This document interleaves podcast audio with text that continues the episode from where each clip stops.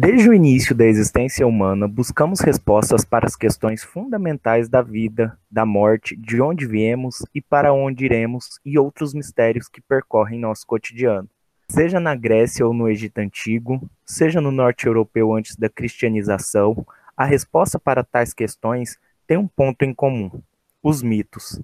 A maioria das explicações que a humanidade buscava e ainda busca sobre nosso desenvolvimento como espécie civilizada, as preocupações com a mortalidade e a natureza, encontramos como solução para essas indagações as mitologias, de grande importância para as sociedades antigas e que nos trazem grandes curiosidades na atualidade, conheceremos um pouco sobre algumas mitologias no episódio de hoje.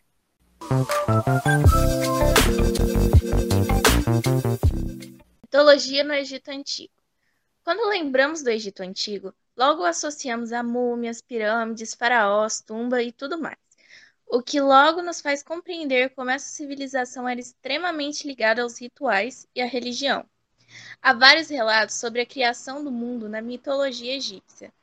Segundo um deles, no começo havia apenas um caos nebuloso e vazio. Do vazio surgiu um monte piramidal conhecido como Bem-Bem, de onde surgiu o criador conhecido como deus Atum. Atum produziu a primeira geração de deuses até que criou a terra, o céu e governou como primeiro faraó. Entre várias histórias de traições entre os deuses e grande gana por poder, alguns nomes se destacam na mitologia, como por exemplo Osíris, o primeiro faraó do Egito assassinado por seu irmão Sete, passando a ser juiz dos mortos no mundo subterrâneo. Ou Horus, o próprio filho de Osíris, que se torna o deus do céu e mata seu tio Sete por vingança pela morte do pai. Uma grande característica dos deuses da mitologia egípcia é o antropomorfismo, ou seja, são figuras representadas com formas de animais e homens. Mitologia maia e asteca. Aqueles que deixaram a profecia que o mundo acabaria em 2012 têm como seu deus maior Itzamna, apresentado como a figura de um homem idoso e com um enorme nariz. Segundo algumas fontes, era filho do grande primeiro deus Runabiku. Conta a mitologia maia, Runabiku teria criado e recriado três raças humanas. Primeiro criou o povinho miúdo, porém com a ajuda da serpente que cuspia água, os destruiu após constatar que eles não estavam de seu agrado.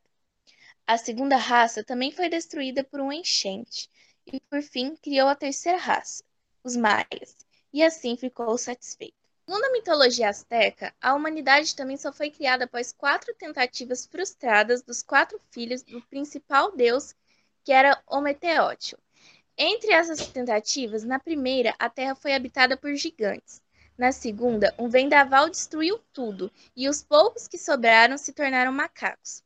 Na terceira, uma tempestade que inundou tudo acabou com grande parte da vida, e aqueles que sobraram viraram peixes. Na quarta, os povos foram afogados pelas lágrimas de sangue da deusa da água.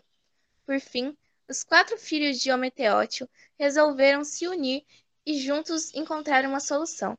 Viajaram ao submundo, recuperaram os ossos esmagados de todos que haviam morrido e os ressuscitou, assim explicando a variação de tamanho e formas entre os homens. Segundo a mitologia azteca, toda a humanidade é descendente dessa quarta e última tentativa da criação. Mitologia Maori. Na mitologia Maori, a criação é contada a partir de uma história de separação de um grande amor. Segundo o conto mito Ranginui, o Pai Céu e Papatuanuku, a Mãe Terra, foram os progenitores de todas as coisas terrenas. Como em outros mitos, no começo não havia nada, apenas a escuridão, e Rangi e Papa, em um estreito abraço dessa união surgiu os primeiros homens, todos vivendo no espaço apertado que existia no abraço do pai e da mãe, sem nada além da escuridão à sua volta. Porém, os filhos crescidos ficaram descontentes com a situação e organizaram uma maneira de separar o pai e a mãe desse abraço e criar espaço. Coube ao filho Tanemahuta com sua enorme força, separar os dois, lançando assim a terra para longe do céu. Com a separação, Rani chorou lágrimas de angústia que criaram os mares e rios na terra. Ainda hoje, Rangi chora de saudade, causando assim as chuvas, e sua amada esposa Papa tentam em vão se aproximar do amado, causando assim os terremotos. Os mitos, ainda hoje, desenvolvem grande fascínio nos homens, seja falando sobre a criação do mundo, seja pelo conflito entre os deuses. Nos dias atuais, a literatura se apoia sobre a mitologia para criar grandes histórias e até heróis modernos. Desde muito, os homens buscam, através de uma história, mesmo que ficcional, tentar entender suas origens e responder suas grandes questões.